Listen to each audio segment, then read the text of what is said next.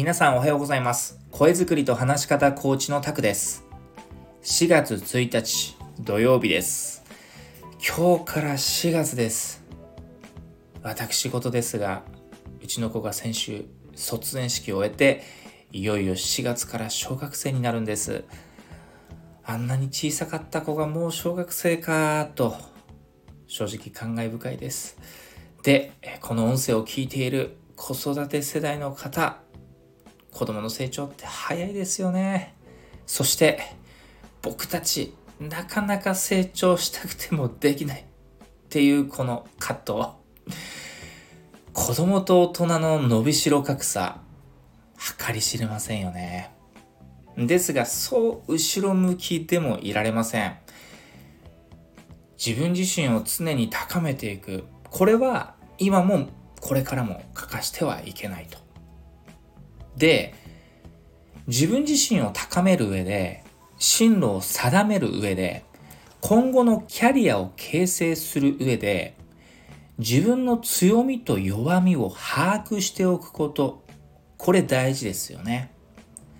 ストレングスファインダーとか適性診断とか誰もが一度は受けたりしますよね。その上で自分の進路を決めたり学んだり行動したり環境を変えていく。まあそんな流れですよね。でこの強みと弱みが分かったらその強みと弱みをどうするか。診断をしたから自分が変わるわけではないです。自己分析をした後が肝なんです。で皆さんはどうしますか？という話です。よく言われる強みを伸ばすかあるいは弱みをなくすかについてです。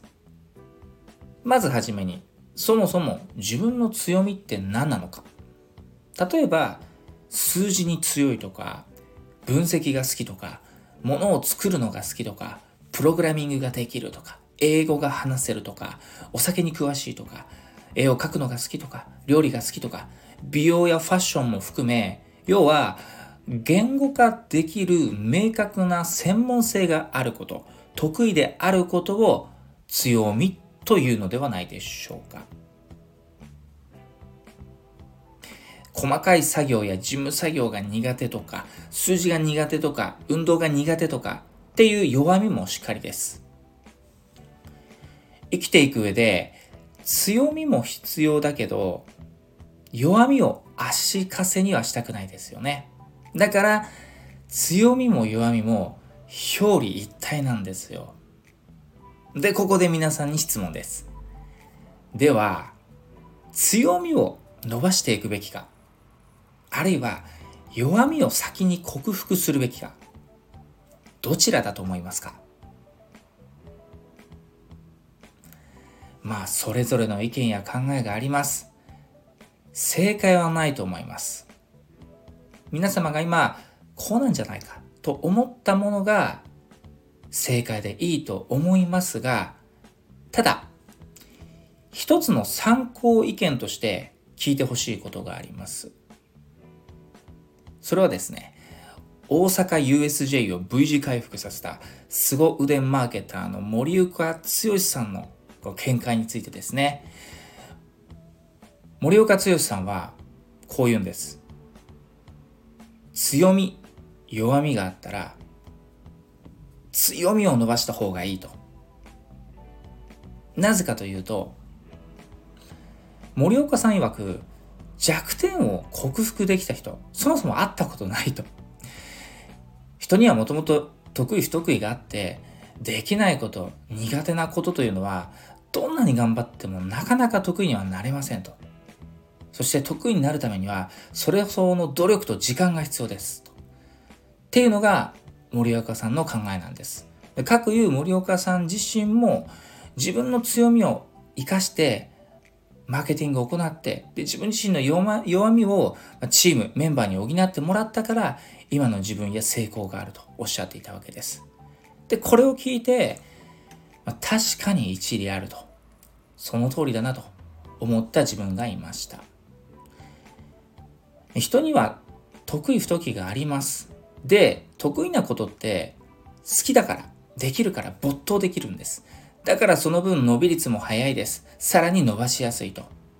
ですから、強みを伸ばした方が効率的に成果につながる。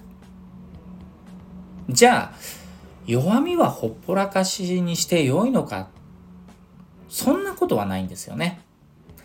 放置してはいけない弱みもあります。いわゆるビジネスパーソンとして生きていく上で最低ラインで必要となるスキルってあると思うんです。今の時代、パソコン使えないと致命的です。文章を書けないと致命的です。まあ、ここでいわゆる本題です。とっても大事なお話をします。強みと弱みの見定め以前に大大大大前提のお話です。それは何かまずは前提にコミュニケーション力があっての話なんですよと。人に分かりやすく伝える。人の話をちゃんと聞ける。